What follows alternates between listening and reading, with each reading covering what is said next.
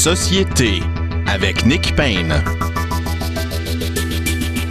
Bonjour à tous, très heureux d'être au micro pour cette nouvelle édition de Société. Nous allons commenter l'actualité politique toujours bouillonnante, foisonnante, bourdonnante cette semaine comme euh, les semaines précédentes. Nous allons le faire avec Justine McIntyre, ancienne euh, chef euh, de l'opposition à l'Hôtel de Ville de Montréal. Bonjour Justine McIntyre. Bonjour Nick. J'ai oublié le reste de votre titre qui est plus maintenant désormais plus important que celui-là parce que vous êtes dans les, le conseil en communication. Dites-nous-le. Ah ben voilà, mais je ne sais pas si c'est plus important, mais ça a changé, oui, c'est euh, consultante stratégique chez Espace Stratégie. Ah ben voilà, disons que c'est plus à jour, on va dire ça comme plus ça. À jour. Oui, oui, c'est ça. Je ne voulais pas hiérarchiser, bien sûr, vos chapeaux euh, successifs.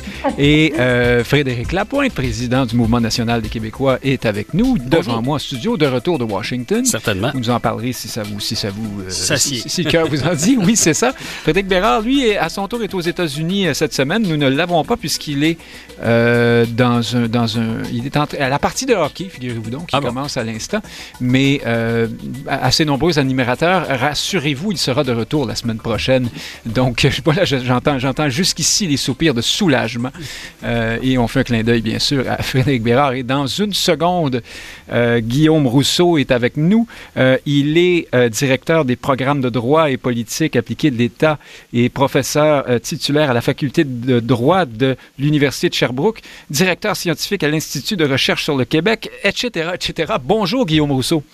Bonjour, Nick Payne. J'aurais pu continuer de lire votre, euh, votre bio, mais on a seulement une heure pour faire l'émission. Donc, euh, bon, là qu'il nous reste un peu de temps pour, pour travailler nos sujets. Alors, euh, commençons tout de suite par le sujet qui s'impose, Frédéric Lapointe, le fameux troisième lien qui était tritube, bitube, monotube, demi-tube. Est-ce qu'il va rester un bitume? Oui, c'est ça. Restera-t-il du tube à la fin de tout ça? Mais sans faire... Alors, cynisme, euh, opportunisme électoral de la CAQ ou alors pragmatisme, décision éclairée euh, euh, au vu des chiffres qu'on a désormais sous les yeux ou, est ou un heureux mélange des deux peut-être? Bien, les deux, un après l'autre. Hein. Je pense que le, projet de, de, troisième lien, dès euh, dès ses commencements en 2014, là, annoncé par euh, la communauté économique de, de Lévis, a été récupéré de façon, euh, on peut le dire, opportuniste par la coalition Avenir Québec, qui comprenait que électoralement, la région de Québec carbure au grand projet qui consacrerait le caractère grandiose de la ville, de la région. Ça semble être un besoin hein, dans la région de Québec, probablement davantage euh, que de nouvelles autoroutes. Hein. D'ailleurs, quand on regarde de quelle manière euh, la région de Québec est desservie en termes d'autoroutes, il est difficile d'arriver à la conclusion qu'ils sont euh, mal desservis. Donc, je pense J'ai entendu parler de 9 à 11 minutes d'attente à certains endroits. Ça, à Montréal, c'est ce qui vous arrive quand vous allez acheter une pinte de lait à minuit sur une rue peu passante. oh, ou lorsqu'il peinture les lignes, là, puis vous êtes dans votre quartier résidentiel, hein, c'est le genre de, retard qu'on peut. On ne veut pas se moquer là, des gens de Québec. Non, mais, mais Bernard lui, trouvait que c'était du trafic de malades, hein? c'est ça qu'il a dit. Oui, bien Bernard Drinville, encore une fois, lui-même avait besoin de se faire accepter dans une nouvelle famille politique, dans une nouvelle région. Alors, il en a peut-être beurré un peu épais. Euh, puis il y a eu, euh, comme, euh, comme dirait l'autre, si c'était son acte de naissance, hein, que de, de, faire faire profession de foi envers le troisième lien, ben là, il faut qu'il ravale son acte de naissance. Mais quand en a-t-il beurré épais? Au moment de faire ah, cet acte campagne, de foi? Du, Au moment de durant la campagne électorale. Parce qu'on hein. pense tous à sa, sa, crise de larmes ou de sanglots euh, cette semaine. Oui, mais auparavant, je m'excuse, je n'ai pas livré mon engagement. Ben, c'est ça. Auparavant, il était euh, le plus pugnace hein, face aux journalistes pour dire non, non, non, vous avez tort, on va le faire sans les études. Là, chez moi, avec les gaz à effet de serre, c'est des voitures électriques qui vont rouler dans ce tunnel qui, par ailleurs, va prendre tellement de béton. Hein, le béton, c'est du gaz à effet de serre euh, fois 1000. va prendre tellement de béton que ça, ça ne nous aidera pas à atteindre nos cibles. Donc, même si c'est des voitures électriques qui allaient rouler dans le lien autoroutier, ça allait de toute façon contribuer euh, largement euh, au gaz à effet de serre. Donc, d'abord, opportuniste politique. Et ensuite, oui, la meilleure décision possible. Parce qu'il faut le dire, euh, le gouvernement, c'est difficile de marcher sur la peinture, en particulier sur un sujet comme celui-là. Et c'était la chose responsable à faire. Moi, je les, je les félicite de le faire, de le faire avant soit... pas prendre de tunnel à reculons. Hein, oui, c'est ça, de nager reculons. Euh, et euh, au passage, sans trop m'étendre sur le sujet, je dois souligner que la, la vice-première ministre euh, a fait preuve d'un certain cran, de fortes habiletés de communication dans la tempête. Et ça, j'oserais dire, sans dévier le sujet, que ça préfigure de nouvelles aventures politiques pour elle dans l'avenir. Justine McIntyre, je vous repose la même question. Est-ce que mhm. euh, est-ce qu'on a affaire à du cynisme pur ici? Parce que pour plusieurs, euh, on, a l'impression que ce qu'on apprend aujourd'hui, les chiffres, les données de Mme Guilbeault n'ont rien de très, enfin que Madame, dont Mme Guilbeault a parlé dans sa conférence de presse, n'ont rien de si étonnant on a l'impression que tout ça ne peut pas avoir changé la semaine dernière et que par conséquent, on était probablement assez au courant de ce qui s'en venait pendant la dernière campagne électorale. En tout cas, c'est une impression tenace qu'on a. Est-ce qu'elle est est-ce qu'elle est fondée d'après vous? Est-ce que les caquistes vraiment savaient dans la dernière élection qu'ils allaient euh, éventuellement abandonner ce projet, mais ils se sont tus pour euh, faire du vote, bien sûr, quand on pense qu'Éric Duhem, qui lui aussi promettait euh, un troisième lien, il les a chauffés de très près dans certains comtés, en Beauce notamment. Mm-hmm. C'est le problème des grandes promesses électorales. Et quand on arrive en campagne électorale, d'arriver avec une grande promesse comme ça et de dire comme Éric Kerr l'a dit, euh, je, pose mon siège là-dessus. Et si jamais ça ne se réalise pas, je démissionne. Euh, maintenant, tout le monde est pris avec ça. On est pris avec à la fois la promesse, le non, la non-réalisation de la promesse et, et, cette, euh, cette promesse aussi politique que Eric Kerr a fait de démissionner si jamais ça ne se réalise pas. Qui déteint d'une certaine façon sur le reste de l'équipe. Hein. On a l'impression qu'on faisait de ça quelque chose de tellement cardinal, tellement important que là, il y a comme un, il, y a, du dramatique, il y a du drame dans tout ça. Il y a du drame dans tout ça. Et euh, je pense que le projet en soi, le projet en soi, c'est un projet qui est devenu lourd pour la CAQ, en fait. Euh, parce que c'est un projet qui date d'une autre époque dans un certain sens. Et comme vous venez de, noter, euh, les chiffres, en fait, n'ont surpris, surpris personne. Euh, on savait que oui, il y avait la pandémie, oui, il y avait une baisse d'achalandage, mais c'est surtout, je pense, une remise en question de l'utilité d'une telle dépense dans une situation où est-ce qu'on sait que les dépenses s'en vont en augmentant, mais de manière dramatique. Et euh, donc, ce n'est pas, pas nécessairement les, les, les, chiffres d'achalandage, c'est beaucoup plus la lourdeur du projet et l'évaluation environnementale du projet et l'utilité d'un projet. Comme vous avez souligné, 9 à 10 minutes d'attente, c'est ce qu'on fait à Montréal juste pour attendre les différents feux, le changement des différents feux de circulation pour les piétons, les autobus, etc. Ça peut prendre ça. Donc, donc c'est pas ça. Donc, qu'est-ce qui est arrivé?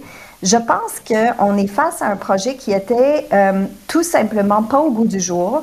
C'est un projet que la CAQ a beaucoup poussé, oui, pour avoir des sièges. Il devrait avoir des conséquences politiques là-dessus, mais je pense qu'il y a une manière de présenter ce changement-là comme étant un changement positif. Euh, on le sait, puis ça a été beaucoup dénoncé par les groupes environnementaux pendant la dernière élection, que en, faisant face à la congestion routière avec une solution qui est de, de construire encore plus de voies réservées à l'automobile, on arrive à une situation de ce qu'on appelle le trafic induit, la congestion, la congestion qui donne plus de routes, qui donne plus d'étalement urbain, qui mhm. donne à la suite une plus grande dépendance à la voiture. Créer une sorte d'appel d'air, plus on ouvre des voies, plus euh, les gens s'y engouffrent en fait. Oui, c'est ça. Donc, euh, donc euh, c'est ça. Je Alors, vous dites qu'on pourrait, on pourrait présenter. Oui, euh, et, je passe la, la, la, parole. À moins que. Alliez-vous ajouter quelque chose? Excusez-moi, Justine McIntyre. Oui, j'allais juste dire qu'avec ce qu'on sait au niveau des, des, gaz à effet de serre au Québec, qui sont. nos émissions sont 40, de 43 de nos émissions sont produites par les transports. Nos déplacements se font majoritairement encore en auto solo on est dû pour un changement de paradigme. Et alors, moi, je vois ça comme extrêmement positif.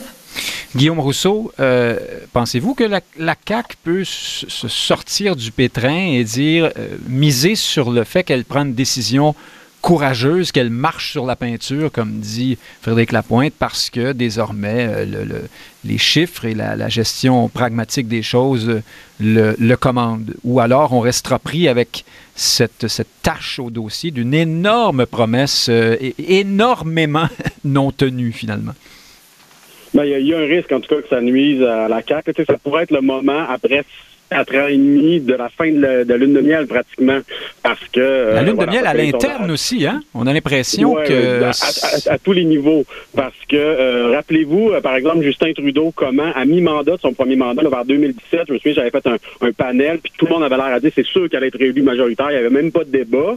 Puis à un moment donné, boum, la, la, question du, mode de scrutin. Donc, il renie une promesse fort. Ensuite, quelques problèmes là, de éthique et autres avec Mme Wilson Raybould. Puis là, boum, les sondages sont, sont tombés. Il s'en est jamais vraiment remis. Donc, encore là, demain matin, il rentrait au mieux minoritaire. Donc, il y a peut-être peut-être que la CAQ va vivre ce moment-là. C'est pas une fatalité, mais il y a cette possibilité-là. Mais c'est pas une fatalité parce que contrairement à la scène fédérale où il y a un parti d'opposition beaucoup plus fort que les autres, sur la scène québécoise, on a une opposition complètement divisée. Et le seul parti d'opposition qui pourrait profiter de ce euh, de cette dernière euh, de ces dernières péripéties, c'est évidemment le Parti conservateur du Québec là, qui risque de, de pouvoir remporter des, des, des comtés sur la rive sud de Québec là, dans, dans trois ans et demi, quoi c'est très loin, mais disons que c'est, c'est, c'est, ce qui, c'est ce qui est probable. Or, euh, c'est le parti d'opposition qui était le plus faible, donc pas de députés, à peine à 8% Donc, donc autrement dit, avec cette affaire-là, on risque de renforcer la division de l'opposition, puis la, plus grande force de la CAQ, c'est la division de l'opposition. Donc, je, je, je, je nuancerai la chose comme ça. Par contre, je, me permettrai un commentaire peut-être un petit peu champ gauche. Moi, dans tout ce débat-là, ce qui me déçoit un peu, c'est qu'on est beaucoup sur des modalités. Bon, on est un peu sur la politique, les, les, les com. Est-ce que Mme Guilbeault a été bonne en com? Bon, est-ce que M. Drainville, c'était bon? On est, beaucoup sur la com. On est beaucoup sur la question la des communication, donc, oui. La, communication. On est beaucoup sur la question des coûts, qui, qui, est évidemment relativement importante. On est sur la question des, des GES, qui est très importante. Mais on n'est pas sur le vrai fond de l'affaire. On n'est pas sur la vision. Et la vision qu'il y a derrière ce, projet-là, c'est de faire de Québec la deuxième métropole. Donc, ça a été mentionné, mais ça n'a pas suffisamment été bien expliqué par le gouvernement. Ça, a été mentionné à quelques reprises, mais je pense qu'on a perdu de vue que ce troisième lien-là, c'est parce qu'il y a une vraie vision d'avenir pour euh, la ville de Québec. C'est ça qu'on a oublié, je pense, dans, dans tout le débat. Et, et, je trouve ça, c'est pour ça que moi, je suis peut-être un des seuls qui espère que le troisième lien version écolo, donc avec le transport en commun. Moi, j'espère que ça va voir le jour. J'espère qu'on aura ce tunnel-là, transport en commun, avec le, le, le, tramway, que tout ça sera relié et que, bon, euh, je pense que Lévis est appelé à se développer. On, on les sait, les projections démographiques pour le Québec, euh, il y, aura une augmentation de la population. Après ça, il faut le faire correctement avec à la fois de la densification et de la qualité de vie, ce qui peut se faire des, des grandes tours où il y a une qualité de vie, ça peut exister, ça coûte cher, il faut le penser intelligemment, mais ça peut se faire. Donc, moi, c'est, je trouve c'est ce qui manque dans le débat, une grande vision d'avenir pour, pour, pour Québec, qui avait derrière le troisième lien.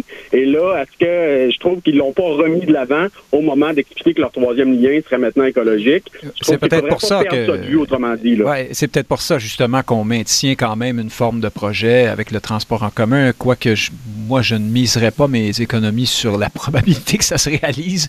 En tout cas, si le passé est garant de l'avenir. derrière, pour Québec, deuxième métropole, pour du développement, densification à Lévis. Moi, je pense, et, comment ça s'arrime au tramway, c'est tout ça qui manque. Si on se donne un, deux, trois ans pour se donner un vrai projet de transport en commun, puis même au-delà de ça, pour la capitale nationale, oui, ça pourrait avoir du sens, un troisième lien écolo, mais là, effectivement, on a l'impression d'une gestion court terme, et ça, c'est Québec mérite mieux. Alors, cette remarque, euh, Frédéric Lapointe, est très intéressante, d'autant que j'allais vous, justement, vous, vous poser la question suivante. On a présenté cette euh, volte-face de la CAQ comme euh, la victoire de la, raison. Des, des, chiffres, des études. Enfin, on arrête de promettre des machins euh, en l'air, euh, d'être dans la rêverie, et puis on revient au plancher dur, au plancher des vaches, aux chiffres, et puis on dit non, ça n'a pas de sens.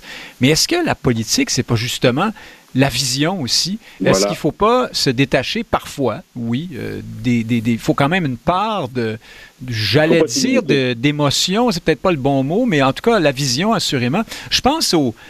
Prenez le métro de Laval. On avait fait des projections avant de le construire. on n'avait pas prévu, on a été surpris de l'achalandage lorsqu'il a été mis en marche. Évidemment, c'est l'exemple contraire à celui d'un projet autoroutier, mais tout de même, peut-être que les chiffres montrent aujourd'hui que ça ne changerait pas grand-chose, mais qu'une fois construit, on s'apercevrait qu'il y a toutes sortes de, retombées qu'on n'avait pas prévues qui sont positives. Par exemple, hein, j'essaie de me faire l'avocat de, oui, ceux qui tiennent encore. Dans ce cas-là, c'était électoraliste, c'est le PQ qui voulait gagner des sièges à Laval à la fin des années 90. Donc, euh, le fait que ce soit électoraliste, ça ne veut pas dire que le projet n'est pas bon nécessairement. Voilà, il faudrait que la pointe là-dessus. Oui, oui, parce que par ailleurs, euh, peut-être que la, prolongation de la ligne bleue est un projet qui pourrait être pointé du doigt comme ne portant pas tous les fruits euh, attendus compte tenu des milliards investis. Mais pour revenir donc à, la, le rêve, à la, question, à la question du rêve, moi, je, étant, étant, Et la vision, là, étant, étant un peu démographe dans la vie, je ne suis pas opposé à ce que les gouvernements fassent œuvre de planification. Euh, cela étant, ça nous a donné dans le passé euh, de belles, euh, de belles catastrophes. Là. On a construit Mirabel, hein, s'imaginant que dans quelques décennies, la population de Montréal allait atteindre, je sais, que sais-je, le 5 ou le 10 millions d'habitants, puis qu'on serait dans une situation de conurbation avec, avec Ottawa. On a vu ce qui ça nous en a coûté d'aller trop loin et de reculer par ailleurs, ce qui était peut-être pas la meilleure des idées. Donc, dans le cas de Québec, moi, si le projet du gouvernement, c'est de dire, regardez, d'ici les 50 prochaines années, on va doubler la région, la, la, population de la région euh, de Québec. Préparez-vous à accueillir un million de personnes de plus. Et pour ces fins-là, on va construire un métro euh, à Québec et on va investir dans le logement pour que les gens, plutôt que de s'établir à Laval, s'établissent à Québec. Ben, ma foi, c'est un projet politique qu'on peut soumettre euh, à la population. je ne suis pas certain de la réception, cela dit. Justine McIntyre, vous avez parlé d'Éric Kerr. Valérian Fournier, je m'entends soudainement en écho. Euh, ah voilà, c'est disparu. Merci. Euh, je, m'écoute parler, mais pas à ce point-là quand même, surtout pas avec du délai. Euh, Justine McIntyre, vous avez, oui, parlé d'Éric Kerr. Nous y arrivons dans un instant. On, pourrait penser à Bernard Drinville, Martine Biron, Caroline Saint-Hilaire aussi, hein, qui ont, qui ont mm. avalé les couleuvres du troisième lien. En tout cas, en apparence, on dit que M. Drinville était plus franchement en faveur de ce projet avant de se lancer en politique. Je n'en sais trop rien. Mais mm. euh, bon, je ne sais pas s'il y a beaucoup à dire sur leur, euh, leur, petit, leur petite douleur euh, à eux, mais parlons d'Éric Kerr, qui lui, alors vraiment s'est lancé, comme vous l'avez dit, dans la grande promesse solennelle avec des lettres majuscules. Je démissionnerai si le projet n'a pas lieu et aucune excuse ne serait valable pour qu'il ne se réalise pas. Et puis, M. Kerr, finalement, reste là tout bonnement en disant, ben, euh, je vais laisser mes électeurs décider. Ce qui veut dire, autrement dit, aux prochaines élections, euh, on verra s'ils votent pour moi euh, encore ou non. Est-ce qu'il n'y a pas une forme de... Est-ce que l'erreur, d'abord, n'était pas de faire cette promesse-là, dans un premier temps, puis dans un second mm-hmm. temps, maintenant qu'elle est faite, est-ce que le fait que M. Kerr ne démissionne pas ne vient pas salir le, politique ou la politique, augmenter le cynisme des gens qui, qui, observent ça de plus ou moins près? Là? Mais je pense que oui. Et euh, j'ai beaucoup aimé le, titre du Journal de Québec, Drainville s'excuse et Éric Kerr s'accroche. Alors, quand on n'a pas fait de promesse de cette nature, donc Bernard Drainville, on comprend, il c'est, un émotif. Hein? Donc, il avait dépendu le projet Bec et Ongle, il a été euh, à côté de, Geneviève Guilbeault et même des fois, il prenait un peu trop de place. Il plus par-dessus qu'à côté. plus par-dessus. Même on se, moi, moi, je me souviens de son passage à Tout le monde en parle, c'était un peu malaisant même. Euh, mais c'est quelqu'un, c'est un passionnel. Donc, il a euh, comme un bon joueur d'équipe, il a pris sur lui de défendre le projet, mais je pense qu'il y croyait vraiment. Euh, il, parlait de son expérience sur le pont, comment c'était l'enfer, on est en train de vivre un enfer, il le croyait vraiment. Donc aujourd'hui, je pense que ses excuses sont sincères, je pense que son émotion autour de ça est sincère également. Maintenant, si on regarde la situation d'Eric Kerr, c'est différent. C'est pas un émotif. C'est un, une personne qui se, présente, qui se présente devant ses électeurs de manière euh, beaucoup plus posée, euh, qui présente des arguments et qui s'est placé dans une position de dire que l'élection, pour lui, ce serait un référendum sur euh, l'exécution de ce projet-là et de jouer son siège là-dessus. Donc, est-ce que c'est une erreur politique? Non, si on y croit, ce, n'est pas une erreur politique, mais il faut être conséquent, c'est tout. Et quand on n'est pas conséquent, oui, ça agit comme euh, une érosion de notre confiance dans le parti, dans la personne, donc dans, lui-même, mais surtout dans le parti et dans tout, et, ça déteint sur tout le système politique, malheureusement. Donc moi, je pense qu'il faut qu'il démissionne, il n'a pas le choix. Guillaume Rousseau, euh, est-ce que euh, Kerr vient de rater une bonne occasion de sortir euh, la tête haute euh, de la politique, puisque de toute façon, il est plutôt précaire, pardon du jeu de mots, comme ministre par ailleurs. le jeu de mots n'est pas de moi, hein, j'ai entendu ça quelque part cette semaine, je ne me souviens plus où, mais est-ce que, ah, je pense que c'était à Cube, Radio, est-ce que, oui, il ne vient pas de rater une occasion de réussir sa sortie? Oui, peut-être, mais bon, en même temps, si jamais dans, dans trois ans, ils nous annoncent qu'ils se représentent pas, euh, voilà, ce sera une sortie peut-être un, peu moins élégante. Bon, en même temps, vous avez des partiels euh, ça, de, bon d'un, ça aurait, il y aurait un risque pour la CAQ, ça, serait pour le bon bon pour le Parti conservateur. Donc chacun appréciera ce que ce que ça voudrait dire pour notre démocratie. Probablement que ce serait un plus dans la mesure où le Parti conservateur représente un vrai un vrai courant d'opinion qui aurait peut-être sa place au Parlement. Mais euh, mais sinon, moi, l'effet de démissionner en cours de mandat, bon euh, voilà, il y a des coûts associés à ça et tout. Moi, je suis pas contre le fait que bon, euh, euh, on a beau faire une promesse, dire que son siège est en jeu. Bon, c'est sûr que dans son cas c'est particulier, mais disons que de manière générale, quand on est élu, voilà, on est, on l'est puis on se rend à la fin de ton mandat. Donc, moi, qui, ne se représente pas, ça m'apparaît probablement à la suite logique. Je vois, oui, je vois que de par ailleurs, vous n'êtes pas particulièrement passionné par le destin d'Éric Kerr, mais parlez-moi un instant de Bernard Drinville, Guillaume Rousseau. Souverainiste, plus souverainiste, je suis rendu ailleurs. Ensuite, qu'est-ce qu'il y a? Il y a une autre volte-face euh, que j'oublie. Et puis ensuite, il y a le troisième lien. Euh, je suis, j'étais pour, je m'excuse, j'ai raté mon coup. Euh, est-ce, est-ce qu'on commence à avoir le portrait de quelqu'un qui est velléitaire dans une certaine mesure, qui veut tellement comment dire, euh, avant faire, faire, sa place en politique, qu'il embrasse trop, trop fortement certaines causes, puis il, le regrette ensuite. Euh, je ne veux pas faire de la psychologie euh, aujourd'hui, mais voilà. Ah oui, c'était sur les locaux de prière que Bernard Drinville a eu un, étonnant changement de cap il y a quelques semaines. Ouais, ben, je pense que sur le troisième lien, je pense que ce qu'il faut comprendre, c'est que peut-être qu'il y avait des gens à la CAQ qui, au moment d'élection, se doutaient que, bon, euh, c'était peut-être pas si évident puis qu'il y avait un recul possible, mais lorsque des gens se joignent comme ça, M. Drainville, Mme Saint-Hilaire, bon, là, il y a la position officielle, puis ils ont peut-être pas toute l'information un peu plus privilégiée sur le fait que, bon, euh, on est quand même peut-être pas si sûr de notre coup, puis un recul n'est pas complètement exclu, donc il n'y a peut-être pas eu ce, ce, ce bout-là privilégié du briefing, donc ils sont arrivés là, ils l'ont joué à, à fond. Madame, Madame Saint-Hilaire peut-être plus de manière plus plus retenue. En même temps, ce, serait vraiment cruel pour eux si c'est le cas quand même. Hein? On les envoie à l'abattoir, euh, sachant déjà que la, promesse sur laquelle ils travaillent le plus fort euh, pour, à, ben, s'y convertir. dans le cas de M. Dreville, parce qu'il se présentait sur la rive sud de, Québec, effectivement, c'est particulièrement euh, difficile. Mais en même temps, tout ça fait partie de la politique. La politique, c'est un sport d'équipe. On se présente comme député.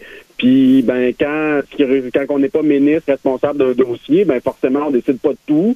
Puis maintenant il y a une décision prise par un premier ministre, par un autre ministre. Puis là ben il faut s'y rallier, solidarité ministérielle pour les ministres, puis euh, ligne de parti pour les, les, députés. Donc tout ça est comme la base. C'est le B à bas de notre système parlementaire britannique. Parfois c'est un petit peu plus dur que, que, que d'autres pour certains députés, mais tout ça est de l'ordre euh, euh somme toute là, du euh, relativement normal. Pardon, je vous interromps, mais je reviens sur Bernard Drinville. Est-ce que ça commence pas à dessiner euh, à, nous, dire quelque chose sur Bernard Drinville, tous ces, tous ces revirements, ou c'est moi qui, euh, qui m'imagine euh, des choses là? Ben, c'est-à-dire, bon, le revirement de, passer de, de, de péquiste à caquiste, bon, il y en a tellement que je suis pas sûr que ça. Bon, là, voilà. Donc, oui, oui, bien sur le troisième lien, c'est pas exactement, c'est pas exactement un revirement, mais enfin, voici quelqu'un qui se fait soudainement le champion d'une cause et après, ça lui explose au visage. Bon, puis ça finira à rien.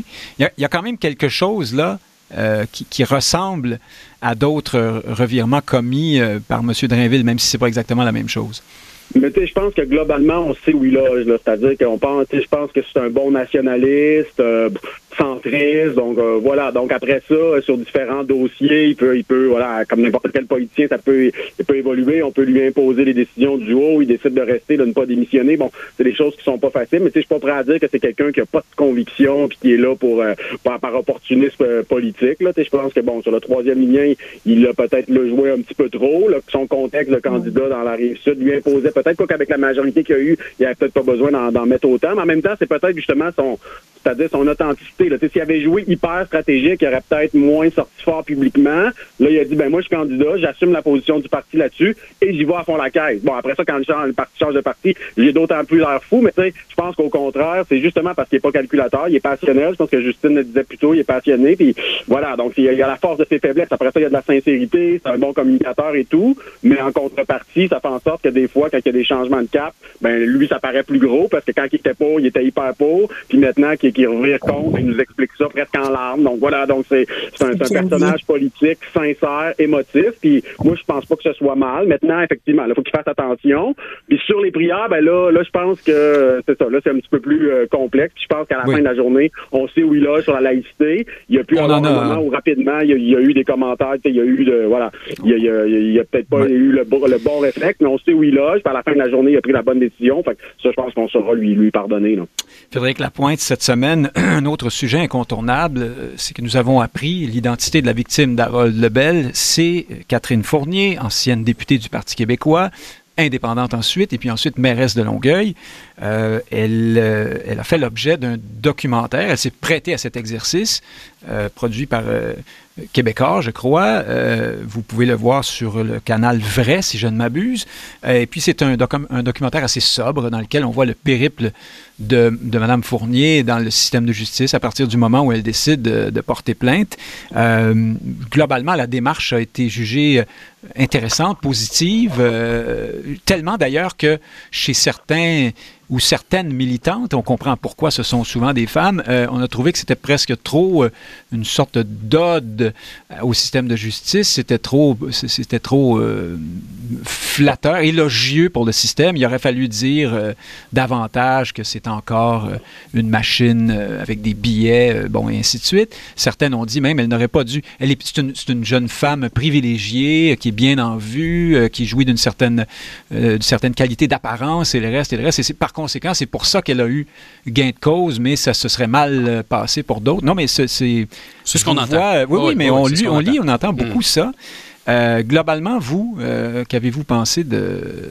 de D'abord, sa démarche documentaire est, est bienvenue, euh, peut-être pour elle, mais disons, ah, si on prend du J'ai oublié un truc pour nos auditeurs. On, pour ceux qui ne le sauraient pas, là, qui auraient été en dessous d'une roche, Madame Fournier a effectivement gagné sa cause oui, et Harold Lebel est allé en prison. Il est présentement, d'ailleurs, en démarche. Là, et, et, ce n'était pas, je, je, vous soumets que ce n'était pas si évident qu'elle gagnerait sa cause. Hein. Quelques commentateurs ont souligné que le verdict fera peut-être bouger la jurisprudence parce que dans un sens ou dans l'autre parce que ça aurait très bien pu tomber. Il y avait des zones d'interprétation quand même. Exact, ouais. exact. C'est pas euh, c'est pas c'est pas c'est pas de la preuve extrêmement directe. Hein. C'est du témoignage de personnes euh, impliquées, une parole contre l'autre. Ensuite, ben, c'est la crédibilité de chacun euh, chacun des, des protagonistes. Euh, mais le documentaire fait œuvre utile. Rappelez-vous, je, je, pense que ça s'appelait Les victimes parfaites, un documentaire sur le même thème et qui avait été un peu critiqué pour donner davantage dans l'opinion ou le propos décidé d'avance que dans de le fait, journalisme. Oui. Il y avait des erreurs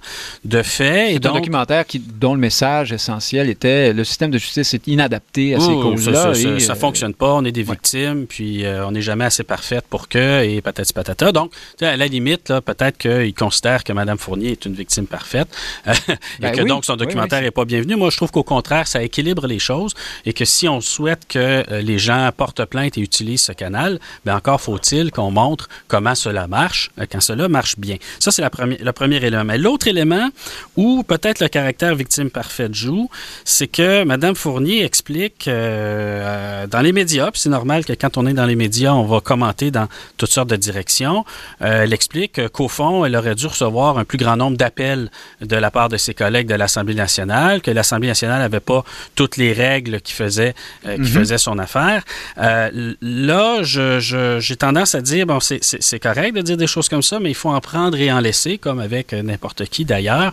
Euh, l'appel à condamner d'avance des individus avant qu'ils soient jugés et l'appel à être considéré tel une victime légitime avant qu'il y ait chose jugée et l'appel à des politiciens d'agir d'avance avant que les choses soient jugées. Je pense qu'il faut être extrêmement prudent à ce sujet. On a vécu des condamnations de foule, des condamnations publiques par nos politiciens et à chaque fois, ça tourne plutôt mal et c'est en général une très mauvaise idée. Donc ça, euh, je, pense qu'il faut garder la tête froide, là, même si euh, on est tous tentés par sympathie euh, de donner raison oui, à tout parce ce que, rapporte Mme Fournier. Oui, elle s'était ouverte là, de, ces, de, la difficulté pendant l'intervalle entre le moment où le, processus judiciaire...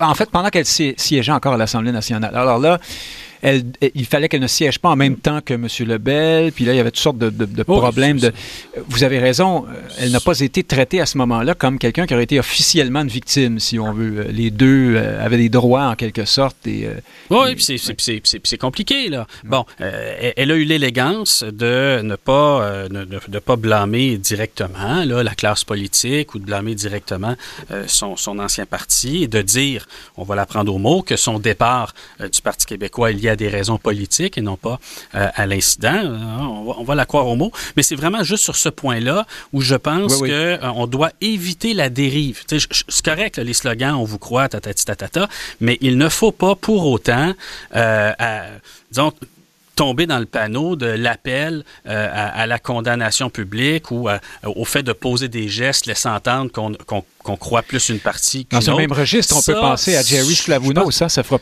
pas plaisir à beaucoup de gens que je parle de lui. Pour, exact, pour, mais... Euh, c'est pour ça que je vous dis, il faut... On a un système de justice qui fonctionne et oui, c'est important de soutenir les gens qui ont l'ordalie hein, devant eux de passer à travers toutes ces étapes, mais je pense pas qu'il faut revenir à la fin et dire, ben, un, tel m'a pas assez soutenu, donc on peut le soupçonner de... Non, je pense qu'il faut pas aller là. Justine McIntyre, vous, vous, allez nous dire bien sûr ce que vous pensez de la démarche euh, documentaire notamment de ce qu'on y, qu'on y voit, ce qu'on y entend. Euh, dites-moi, euh, Catherine Fournier, à travers cette démarche, donc, a mis son récit hein, sur la, dans l'espace public. Et là, mhm. forcément, nous sommes à l'ère d'Internet, des réseaux sociaux. Les gens commentent, les gens ont une idée. Tous ne sont pas des féministes dernier cri, très au fait des derniers développements dans, euh, les thèses entourant euh, la question des agressions euh, sexuelles. Et là, ben, il y a des gens, évidemment, qui ont dit, par exemple, ben, franchement, elle a pris un risque ou elle, aurait, dû à tel ou tel moment se comporter de telle ou telle autre façon.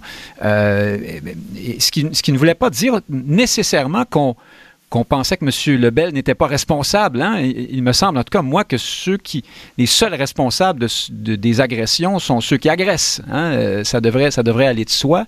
Mais pour plusieurs, euh, le simple fait d'avoir comme ça un point de vue sur le comportement d'une victime à un moment ou un autre de son récit, euh, c'est comme si on disait qu'elle est qu'elle était nécessairement responsable de ce qui lui est arrivé. Est-ce qu'il y a encore un espace pour la nuance dans ce débat-là, Justine McIntyre, ou peut-être en sommes-nous encore à euh, au, moment dans tout ça où il faut, il faut refuser tout propos qui pourrait sembler aller dans ce, dans ce sens-là? Mm-hmm. La question est extrêmement délicate et je dirais qu'aujourd'hui, on n'est pas vraiment dans une situation où est-ce qu'il y a de la place pour la nuance.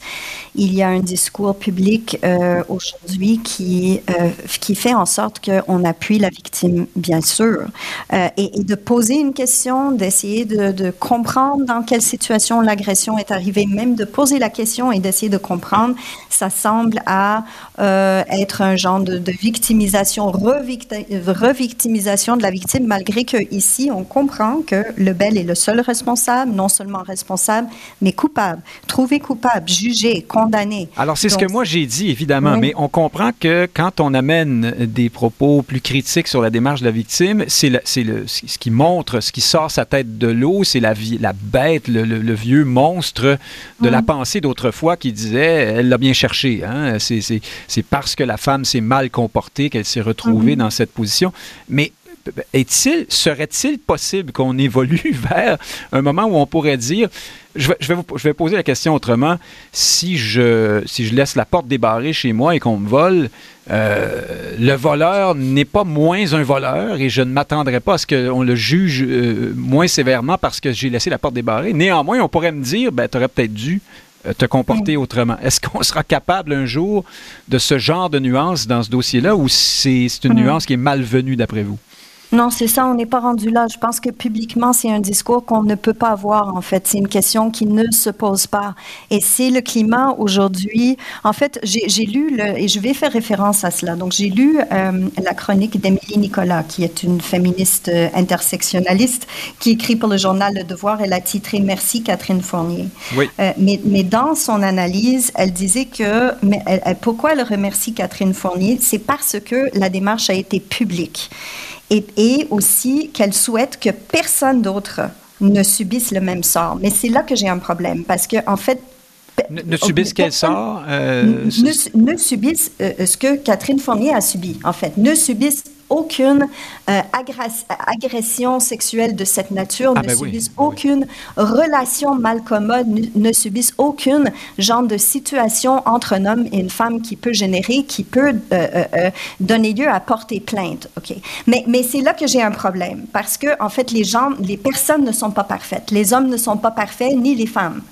Et aujourd'hui, le, discours autour de la recherche de la perfection dans les comportements de chacun, de chercher à la fois la victime parfaite, mais aussi de dire que la situation de l'agresseur est 100% du côté de l'agresseur, que l'agresseur est aussi en quelque sorte un parfait agresseur, pour moi, c'est ça qui pose problème parce, parce, que ça ne laisse pas de place à la discussion nuancée de qu'est-ce qui aurait pu arriver dans telle ou telle situation.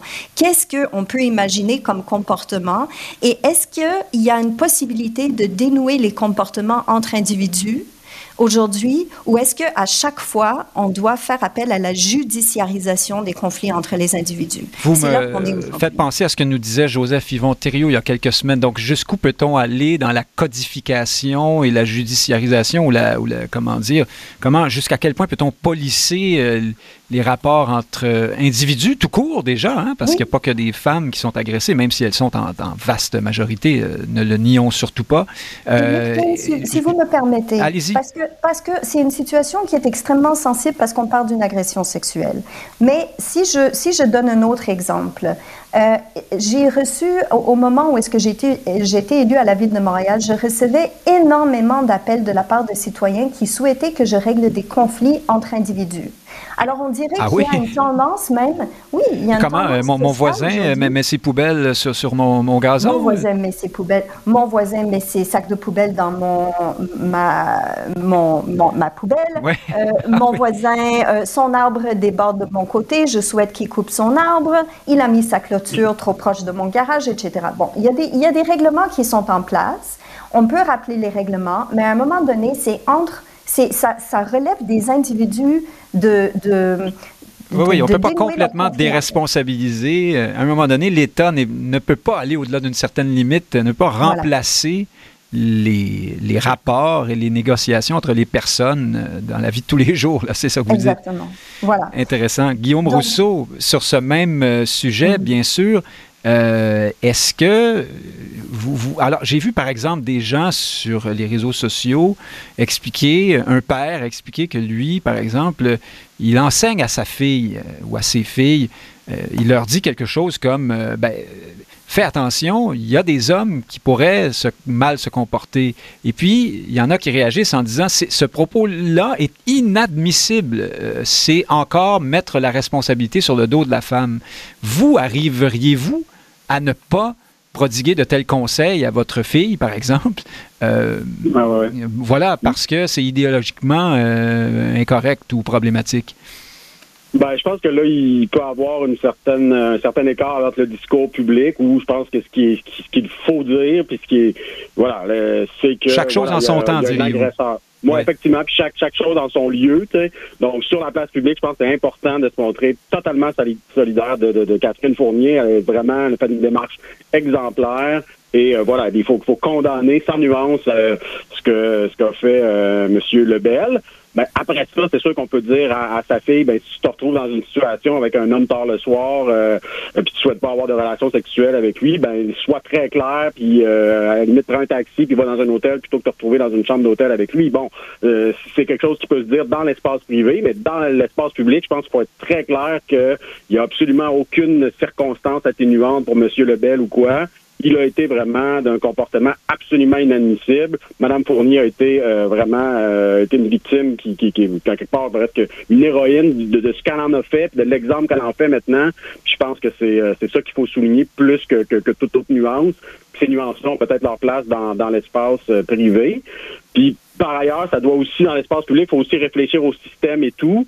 Et moi, je pense que ce qui, ce qui illustre Madame, euh, Madame Fournier à son cas avec ça, c'est qu'il y a quand même eu des améliorations dans, le système. Je pense que c'est bon qu'il y a cinq ans, dix ans, on était dans une critique beaucoup plus radicale avec euh, le documentaire La victime parfaite et tout. Je pense qu'il y avait vraiment des gros problèmes dans le système de justice par rapport aux victimes d'agressions sexuelles. Aujourd'hui, c'est pas parfait, mais il y a eu des améliorations. C'est-à-dire la création du tribunal spécialisé sur les crimes sexuels, magistrature en voulait pas. Il y avait énormément de résistance. Puis le ministre de la Justice a poussé ça avec de manière transpartisane, avec les porte-paroles d'opposition et tout. Le politique a fait son boulot, s'est imposé face à la magistrature, face à, des avocats de la défense, etc. Il y avait des lobbies qui étaient contre ça. On est allé à l'avant. Il y a un meilleur accompagnement. Ça s'est amélioré. Puis que les gens maintenant s'en rendent compte grâce à Mme Fournier, ben c'est bien. Maintenant, il y a d'autres problèmes. Puis au fédéral, on sait qu'il y a des sentences qui ont été diminuées pour des crimes sexuels. Puis le, le combat continue. Mais je pense que quand il y a des avancées dans une cause. C'est important comme société qu'on reconnaisse que ça va dans la bonne direction puis qu'on continue le combat. Puis je pense que si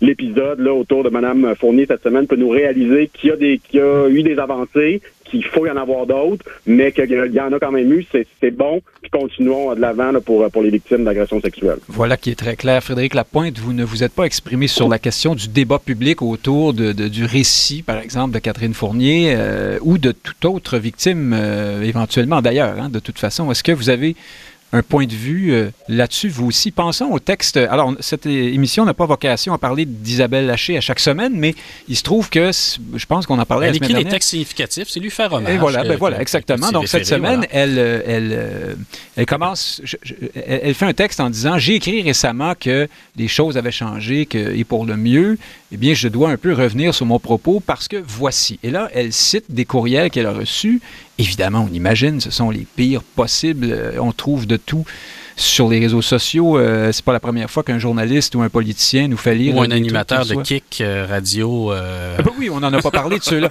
Bon, exactement. Oui, oui. Ben, moyen gay luron, hein. Ben, alors, ça allait exactement un peu dans ce sens-là. Madame Fournier doit être blâmée pour ceci, pour cela. D'autres étaient plus tout de même beaucoup plus nuancés. Il disait je, me, je me pose quand même des questions sur tel ou tel aspect de son, de son comportement, sans, sans personne, toutefois, ne disait euh, Monsieur euh, Lebel n'est pas un agresseur. Hein, je, le souligne quand même. Mais donc, Mme Haché se, vraiment se scandalisait de ça et disait Voici, nous sommes de retour aux années 50. Est-ce qu'il ne faut pas faire attention aussi quand on, on traite les gens d'arriérés comme ça un peu trop facilement, euh, ce qui n'est pas normal quand on met son récit sur la place publique, que tout un chacun ait son idée, et c'est rarement très élégant. Hein, il faut, les, faut, les ignorer, euh, sauf lorsque ce sont des animateurs de radio, hein, parce que hein, là, il y, y, a des sanctions, il y a des excuses alors, qui alors sont ce sont ces, oui, oui, cette, co-animatrice... Euh, ben, en fait, c'est deux, deux, deux co-animateurs d'une radio, Kick Radio, si je ne me trompe pas, c'est quoi, c'est Jonquière, qui... Mais allons pas dans le détail, mais ils ont dit quelque chose du genre. Hein? Oui, exact, exact. Peut-être pas, elle l'a ah, bien cherché, ça, mais... allait, ça, allait, ça, allait, même un peu plus loin, mais sans le répéter euh, en ondes. Donc, je pense, je pense que ces aspects-là, euh, ça existe, euh, mais il faut... Mais je parlais pas de ceux-là. Hein. Moi, disons que j'essaie depuis tout à l'heure de voir s'il n'y a pas un espace pour la nuance sans tomber dans ces, caricatures-là euh, qui sont assez terribles. Ouais. Et comme le dit Guillaume Rousseau, chaque chose en son temps, c'est peut-être pas le temps maintenant. Là, mais, moi, j'ai euh, des, amis qui disent à leur garçon adolescent de 16 ans, qui est noir, euh, de faire attention à ceci, cela, en raison de leur couleur de peau. Donc, ça, J'ai déjà, moi, recommandé à une jeune femme de, de, faire attention en prenant le taxi. Vous vous souvenez, il y avait eu une période où il y avait un agresseur, un chauffeur de taxi agresseur. Bon, et je m'étais fait répondre que, je, que, c'était antiféministe comme propos. Euh. Et puis, je, je, relate ma réaction hein, lorsque on m'a rapporté ça. Ma réaction, c'était que euh, peut-être que la peur n'était pas présente hein, chez cet adolescent et que ce faisant, en prodiguant le conseil, on se trouve à injecter une peur. Euh, un vaccin.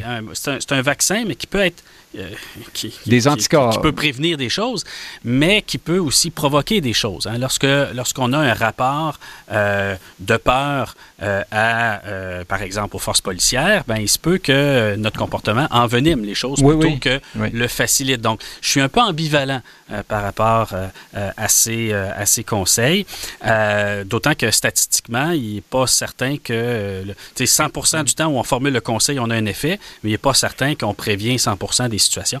Euh, par ailleurs, moi, je suis plus préoccupé de la capacité du, que le système aura de prononcer un innocent innocent lorsque ça se présentera.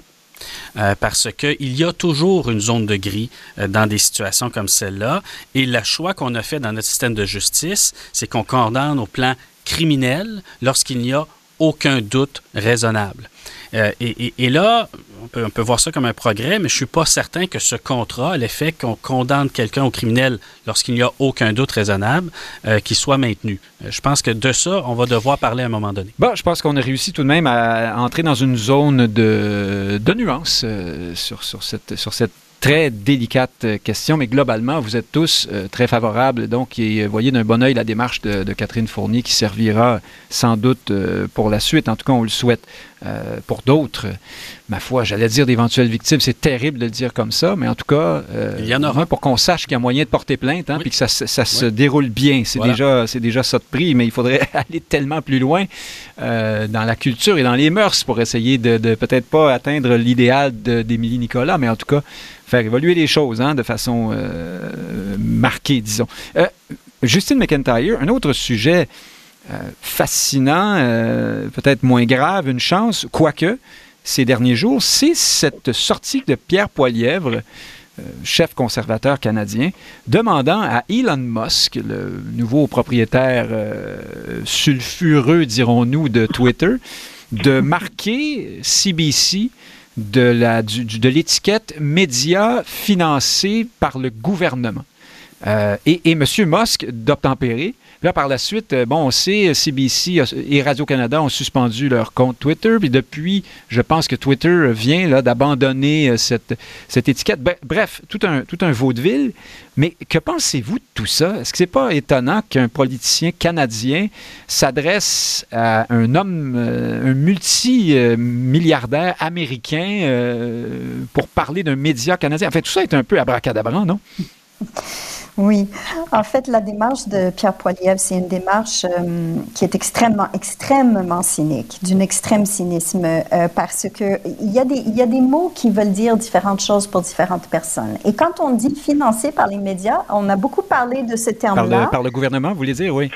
Euh, pardon, oui. médias financés par le gouvernement. Donc, on a beaucoup parlé de ça, de, de l'utilisation de ce terme-là, en disant, mais c'est la réalité. En fait, c'est un média qui est financé par le gouvernement. Oui, c'est la réalité. Mais pour le. Pour, ben, C'est-à-dire que dans la langue française, mm. il y a, peut-être un problème là, dans la, barrière linguistique dont euh, que M. Poiliev doit, doit connaître. Si quelqu'un est bien placé pour le, pour le savoir, euh, c'est bien lui, puisqu'il parle les deux langues assez bien. Euh, mm. Gouvernement, government, en français, il aurait fallu dire médias financés par, des fonds publics, par exemple, ou, à la limite par l'État, je ne sais pas, mais par le gouvernement, c'est comme si Justin Trudeau envoyait le chèque et ses instructions ben avec.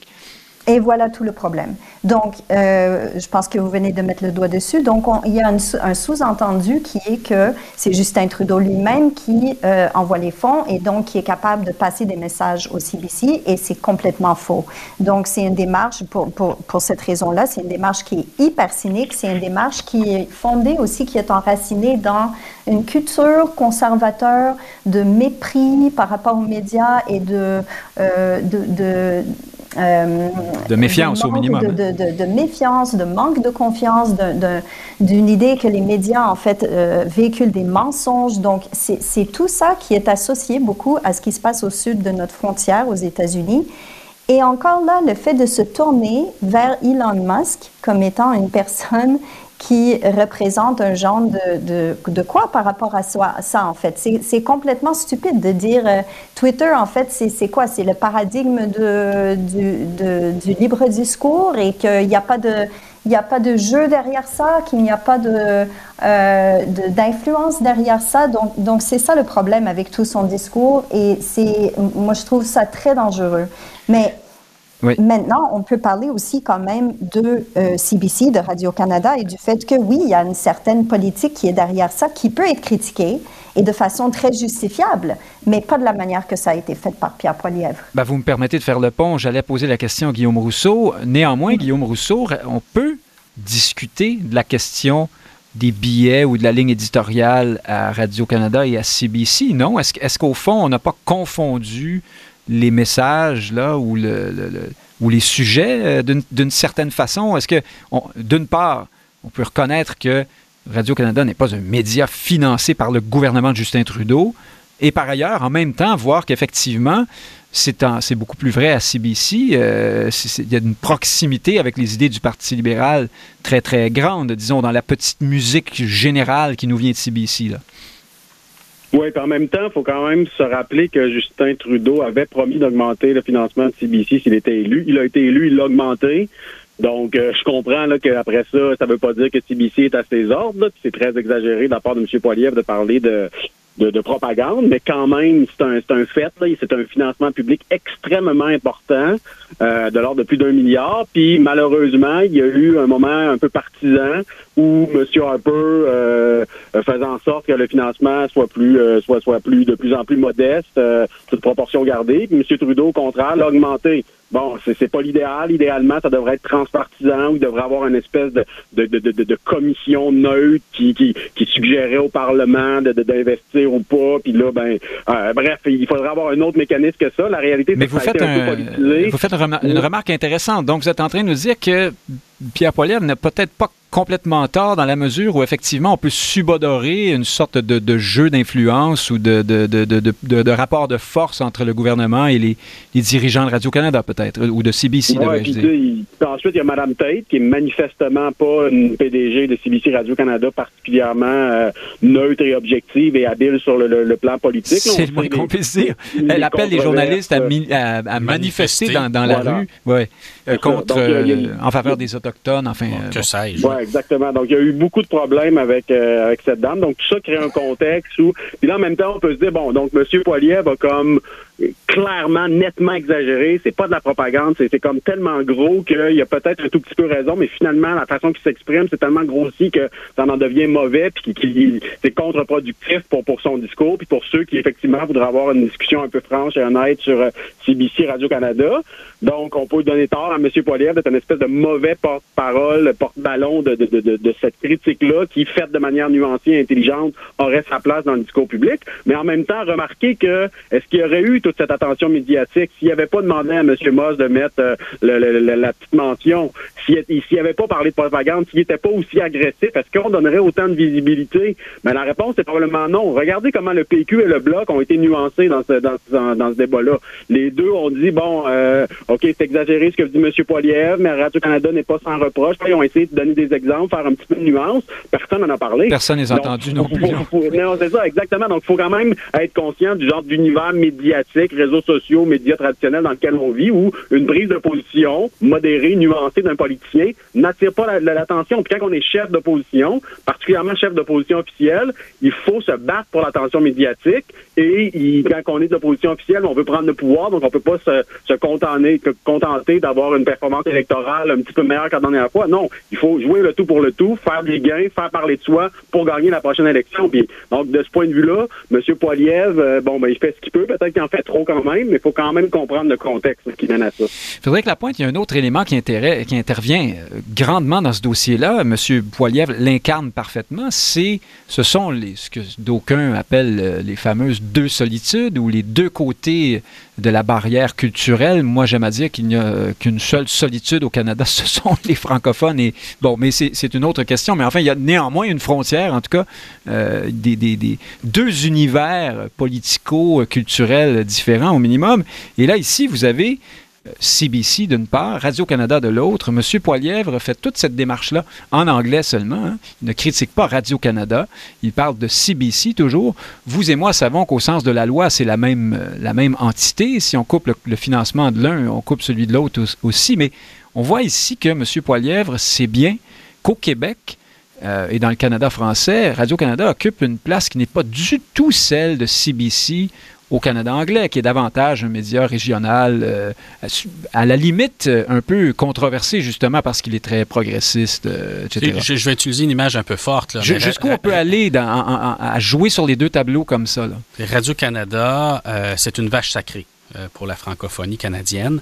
Et CBC, euh, euh, c'est un peu un média étudiant. Euh, il y a 4% de la population qui l'écoute. Donc, euh, je, pense qu'un un, politicien... Ça n'a rien à voir, en fait. Ça n'a rien à voir. Ça rien à voir. La, politique de euh, M. Poilier vis-à-vis CBC, c'est un peu la politique de Jean Charest vis-à-vis des étudiants. Là. Hein, il tape trop fort, il tape plus fort, il attire l'attention, il, anime sa foule, sa foule en colère. Bon, c'est une bonne victime. C'est une, bonne victime. Ça coûte pas, ça coûte pas trop cher. Donc, ça, c'est l'aspect politique de l'affaire. Cela dit, le, même, les mêmes questions qui se posent pour CBC se posent aussi pour Radio-Canada et ont été posées. Hein. vous avez entendu les anciens ombudsman, des retraités, des journalistes d'expérience s'inquiéter de la manière dont les choses se passent également à Radio-Canada en français. Euh, peut-être que justement parce que le débat est plus ouvert à l'interne euh, à Radio-Canada en français, euh, que ça invite moins à, l'agression ou aux commentaires à l'externe. Mais je vous dirais que les mêmes, les mêmes dérives sont observables. La défense, par exemple, de l'objectivité journalistique, ce n'est pas qu'à CBC qu'elle a eu lieu. Elle a lieu également à Radio-Canada. La liberté des journalistes d'aborder certains thèmes, de prononcer certains mots, un débat qui a eu lieu Radio-Canada également. C'est un débat qui n'a pas cours d'ailleurs. Mais qui, n'a pas eu lieu de la même façon, hein, et qui a, connu une fin euh, très différente à Radio-Canada et à CBC. Exact. Donc, il y, a, effectivement un peu une, société distincte, mais c'est un peu les mêmes défis. Et je vous dirais moins parce que les directions sont orientées politiquement au plan partisan, mais ça tient beaucoup à la sociologie du recrutement des employés. Euh, les gens qui vont en journalisme aujourd'hui, au vu des payes qu'ils reçoivent, hein, c'est pas la job la mieux payée en ville, ben ils sont de plus en plus politiquement motivés. Et pour, c'est pas moi qui, peux formuler l'observation, c'est un de mes amis, si vous posez la question. Vous que les gens qui vont en journalisme sont politiquement parce que l'argent n'est pas un facteur. Ah, l'argent n'est pas un facteur. Ils vont pour militer dans une certaine Ils vont pour militer et quand on leur pose la question, c'est une anecdote, mais que j'ai de première main, de deuxième main. Vous, vous avez une classe de 33 étudiants en journalisme à la maîtrise devant vous. Vous leur demandez est-ce que vous êtes d'abord journaliste ou militant? Et le 90% et plus de la classe vont lever la main pour dire qu'ils sont d'abord militants ben et ensuite journalistes. Donc, c'est ces gens-là qui sont recrutés. Terrible, mais, mais, mais vous ben, C'est terrible, certain. Donc, c'est ces gens-là qui sont recrutés dans le secteur public en particulier, aussi dans le secteur privé, mais là, ils n'ont pas le choix de, se recadrer. Mais forcément, dans le secteur public, ben, s'ils ne sont pas recadrés par la direction de CBC ou de Radio-Canada, mm-hmm. ben là, ils vont faire des choses comme réclamer le fait de manifester en même temps qu'ils font reportage, ce qui est complètement euh, sauté par-dessus bord. Oui, Justine McIntyre, il nous reste moins de deux minutes. Sur la question, euh, oublions Pierre Poilièvre un instant, sur la question de la mm. ligne éditoriale, est-ce que pour vous, alors qu'on soit d'accord ou non euh, avec la ligne éditoriale, de Radio-Canada, bon, je pense qu'on peut assez être unanime sur le fait qu'elle existe. Là. Euh, est-ce que est-ce qu'elle pose problème du fait que c'est un média financé par le public? Du coup, on va le dire pour vrai, comme il faut. Euh, et par conséquent, ceux qui ne pensent pas comme cette ligne éditoriale payent eux aussi. est-ce que c'est, est-ce que c'est un problème? Parce qu'on sait bien par ailleurs que tous les médias ont une ligne éditoriale. C'est pas, euh, pas non plus faire semblant que c'est pas, pas le cas. Là. Oui, ça pose problème. Euh, on se souviendra qu'en décembre 2021, la CBC a même publié une liste de mots et de phrases qu'il ne fallait pas prononcer. Donc, de mots et de phrases qui sont dorénavant interdits euh, parce que ça pourrait blesser différents groupes euh, qui, peuvent les entendre. Et ce sont des mots et des phrases qui font partie de la langue commune. Ce ne sont pas des injures. Alors, pour moi, la publication de cette liste-là, c'est le jupon qui dépasse et qui permet de comprendre que vraiment qu'il y a une idéologie, qu'il y a un, désir de contrôler le message. Alors quand on écoute CBC, ce qu'il faut comprendre, c'est qu'on reçoit une version aseptisée de l'expérience canadienne. Ça, ne représente plus la majorité. Il y a une ligne directrice. La vision aseptisée de l'expérience canadienne. Le Monsieur Net euh, agit euh, donc euh, peut-être à CBC Radio-Canada. C'est sur ces mots évocateurs qui nous feront réfléchir, Justine McIntyre. Merci de les avoir prononcés. Que nous vous, quittons, chers auditeurs. Merci, Justine McIntyre. Frédéric Lapointe, merci à vous. Merci, Guillaume Rousseau. Et à très bientôt, je le souhaite, chers auditeurs. Je souhaite au moins autant, mais j'oserais dire plus que vous soyez là, vous aussi, la semaine prochaine, à, à midi, pile pour une autre édition de Société. Merci d'avoir été à l'écoute.